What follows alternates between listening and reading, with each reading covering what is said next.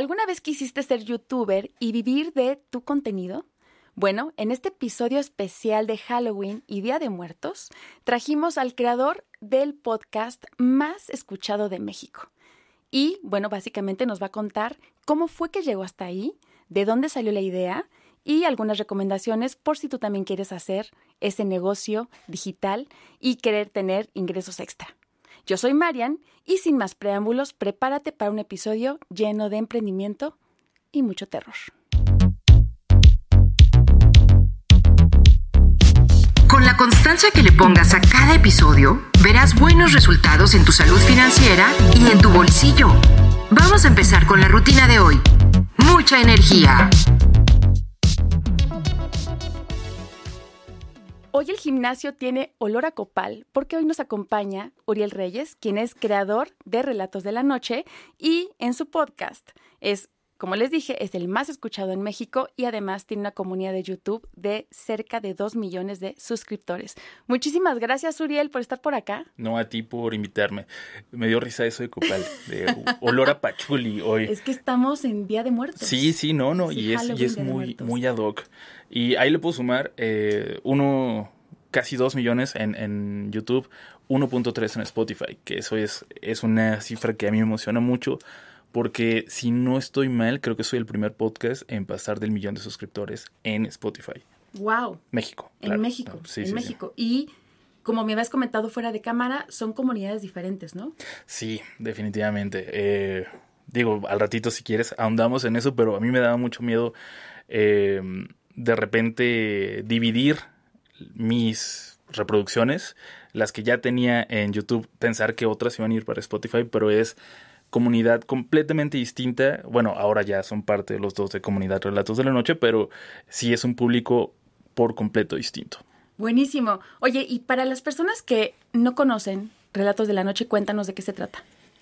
Es un podcast donde buscamos reunir, contar eh, historias, leyendas de, de nuestras ciudades, de nuestros barrios, de nuestras casas y sobre todo creo que lo más importante es que buscamos evocar ese sentimiento de de fogata, eh, ese momento íntimo cuando en una reunión familiar la abuelita empieza a contar historias y los niños se, se, callan y dejan de jugar y se acercan para escuchar, o, o, en un momento con amigos también cuando el ambiente cambia y se empieza a hablar de fantasmas, creo que eso es lo que siempre estamos buscando en Relatos de la Noche, incluso más allá de asustar, queremos evocarte eso, el sentimiento de un amigo que te cuenta una historia de fantasmas. Sí, y también el, ay, a mí también me pasó algo así, ¿no? Claro, sí. Esa sí, conexión, ¿no? Porque este tema de, de, de los, del miedo es algo que es muy atrayente y es como cuando, cuando comes chile.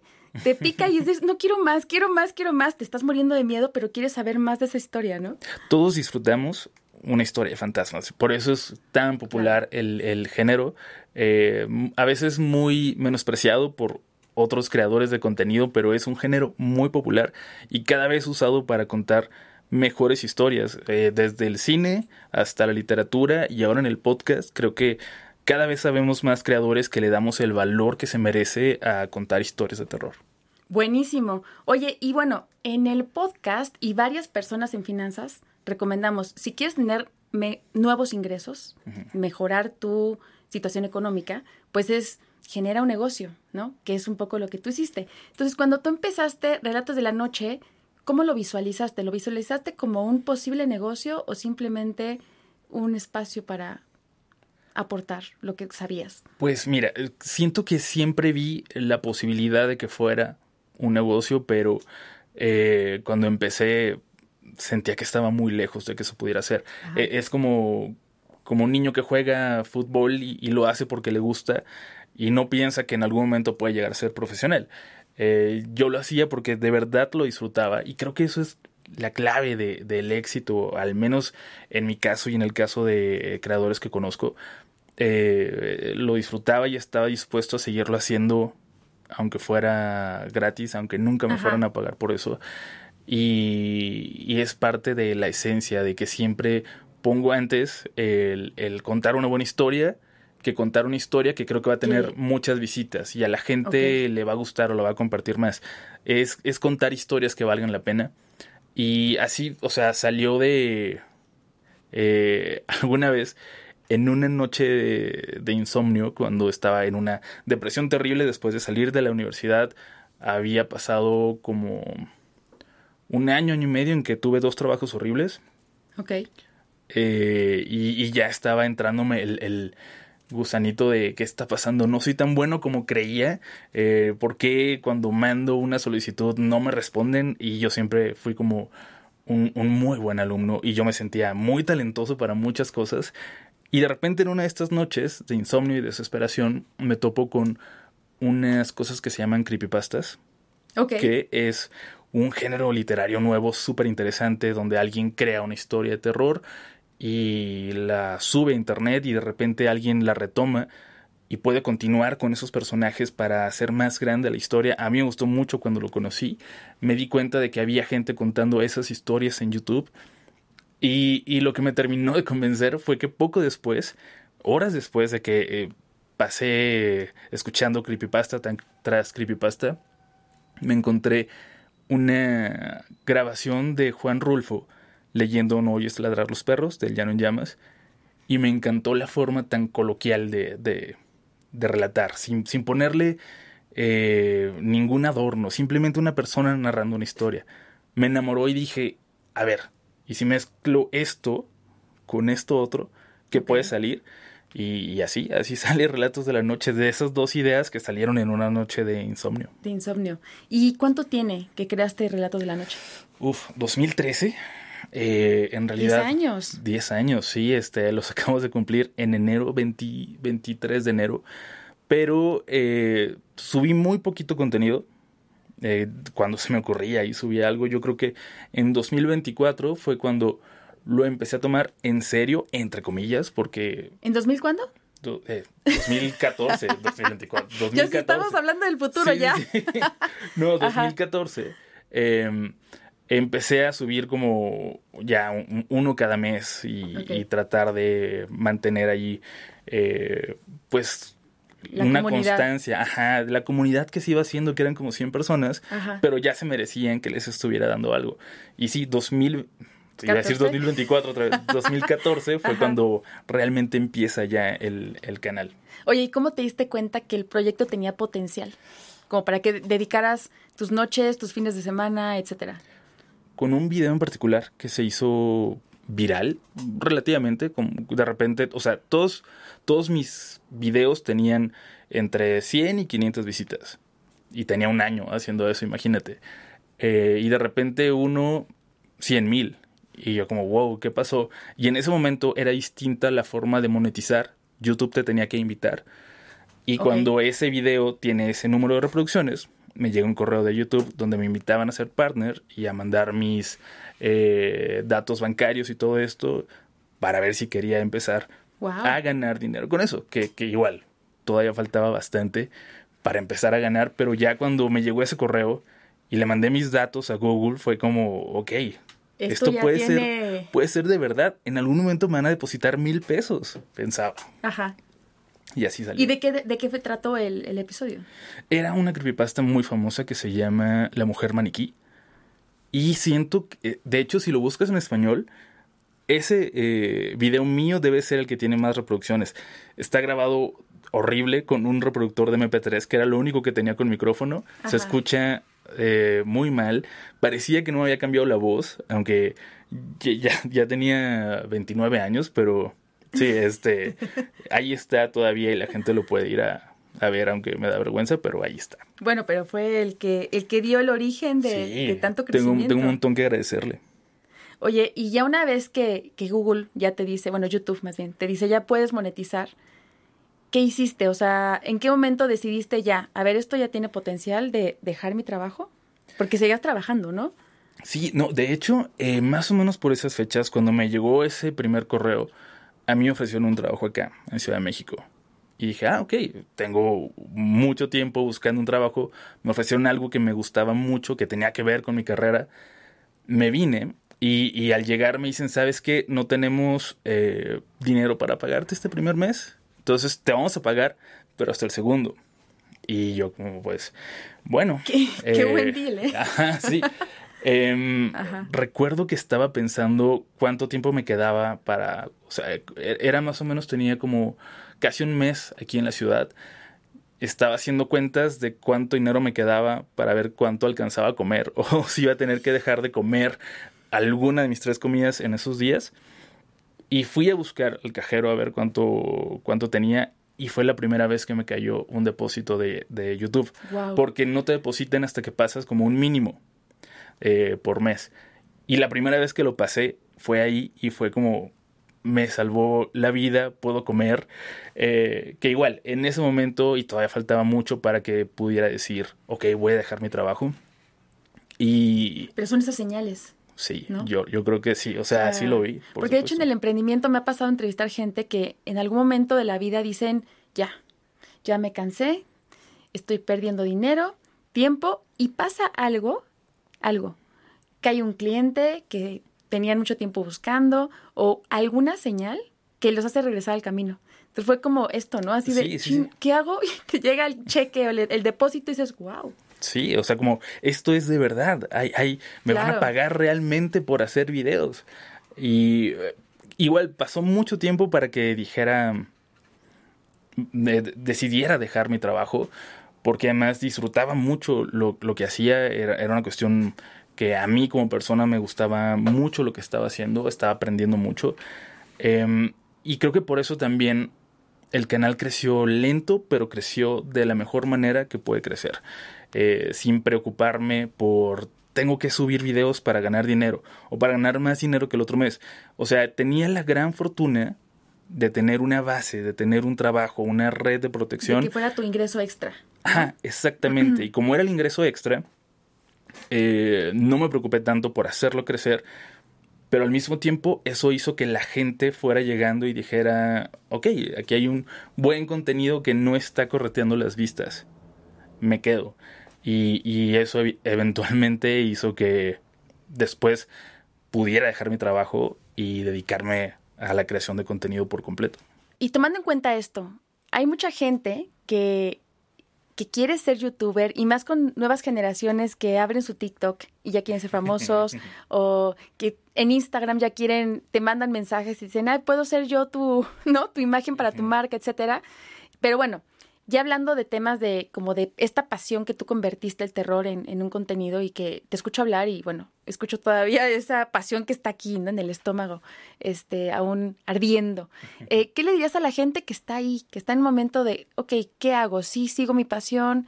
¿Cuánto tiempo tengo que esperar o, o dedicarle para que empiece a convertir?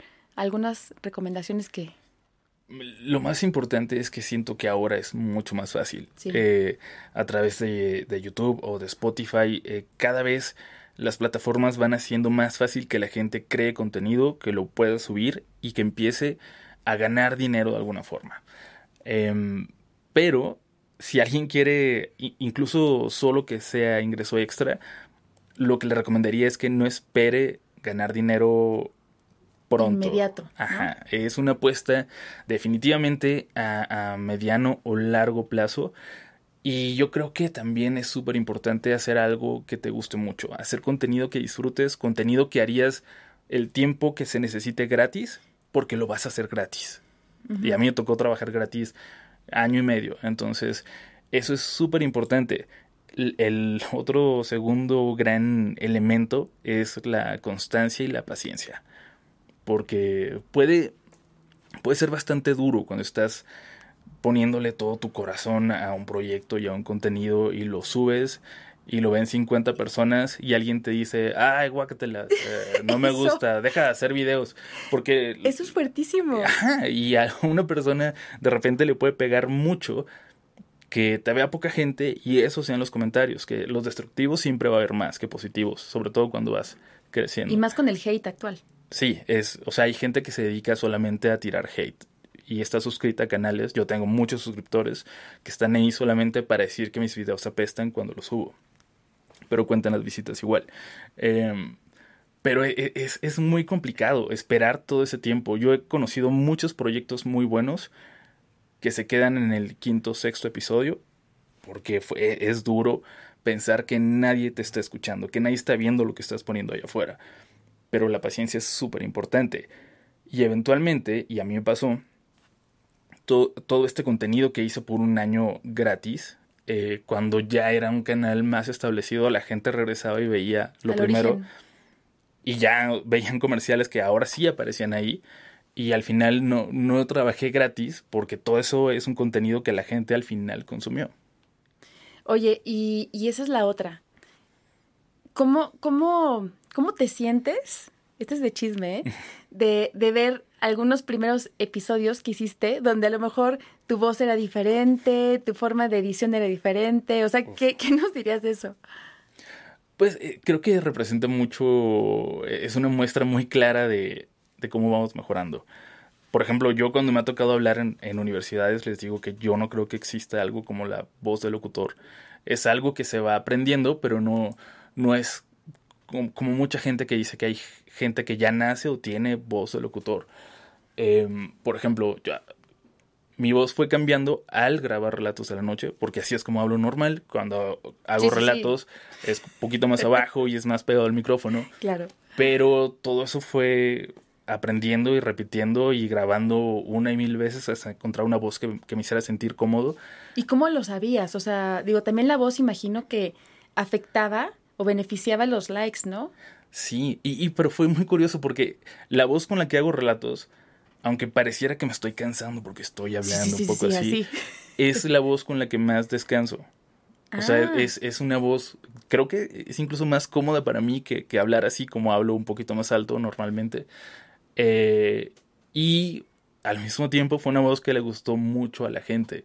Entonces, supongo que todo, todo encajó perfecto ahí, fue una fórmula buena de que les gustara esa voz y si no hubiera seguido intentando mejorar hasta llegar a un punto en el que a la gente le gustara.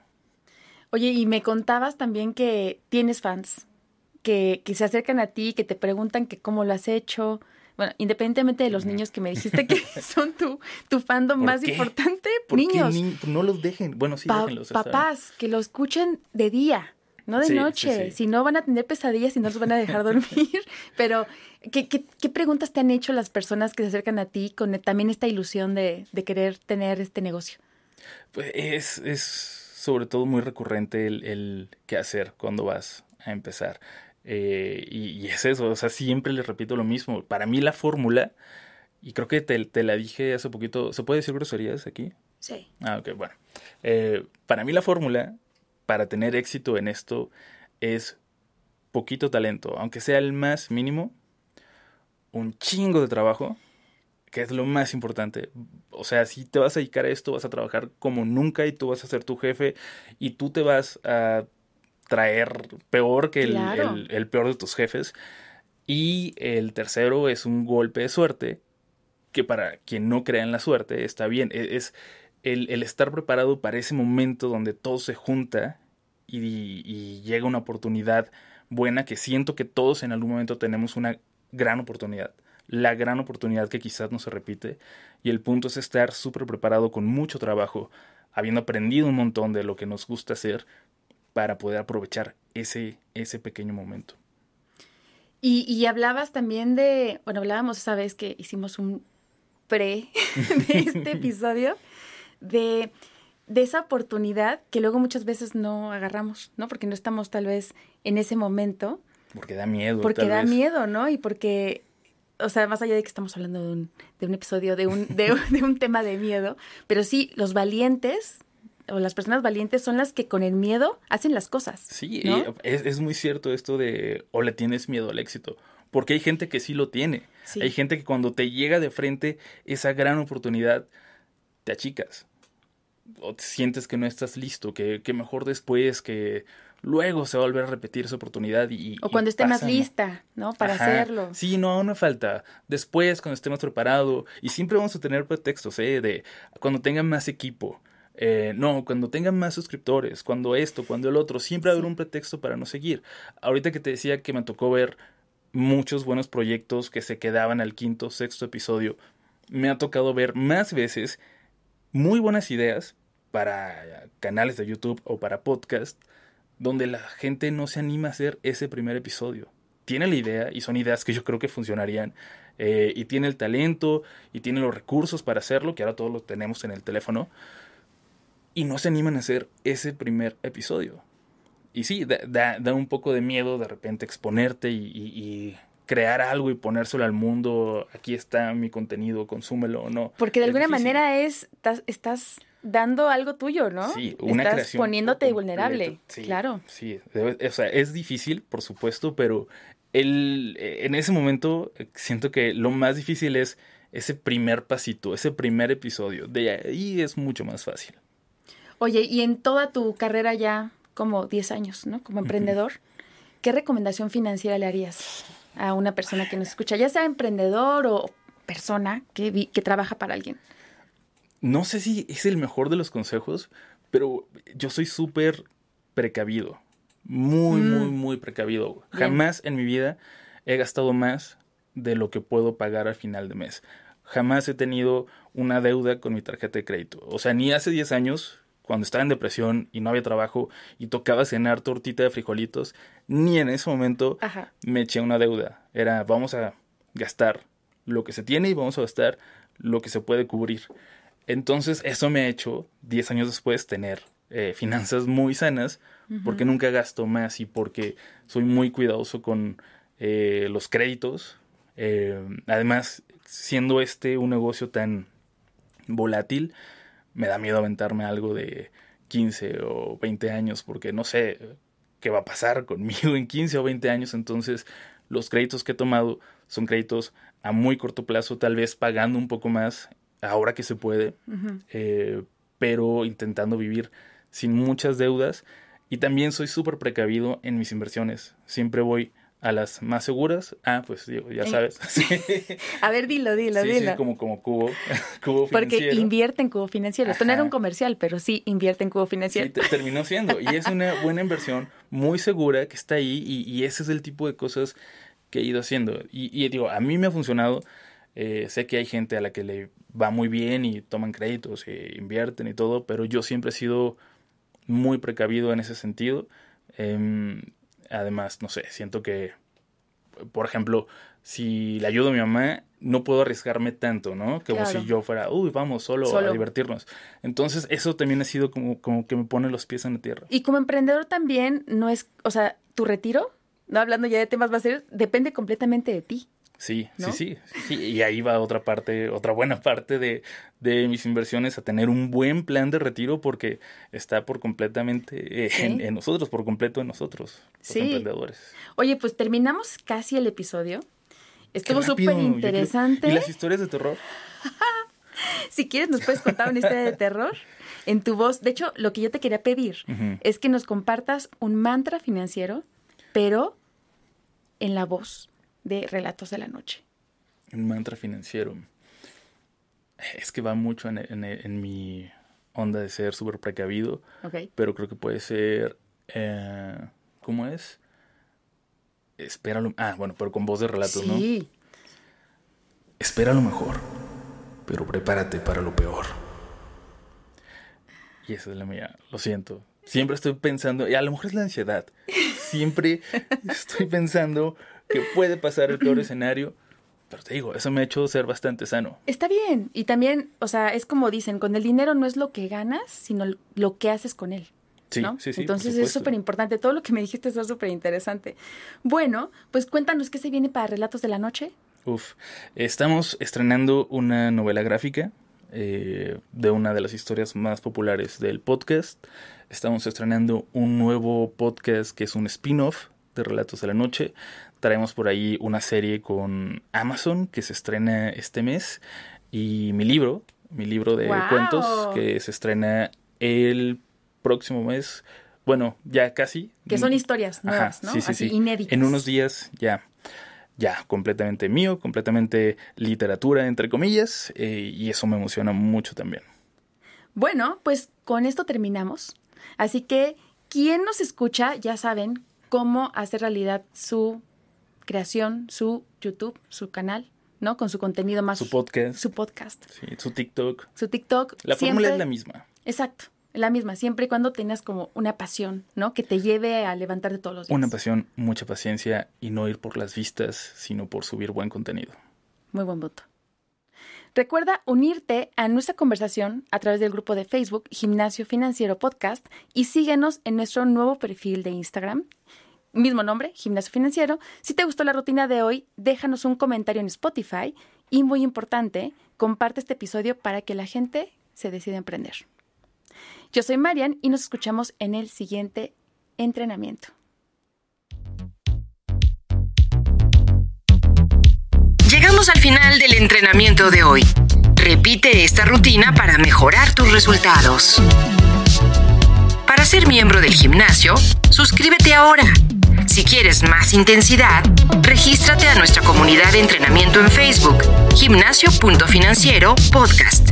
Y si quieres tener membresía VIP y comenzar a invertir con mejores rendimientos, súmate a nuestro grupo de inversión Gimnasio.financiero podcast.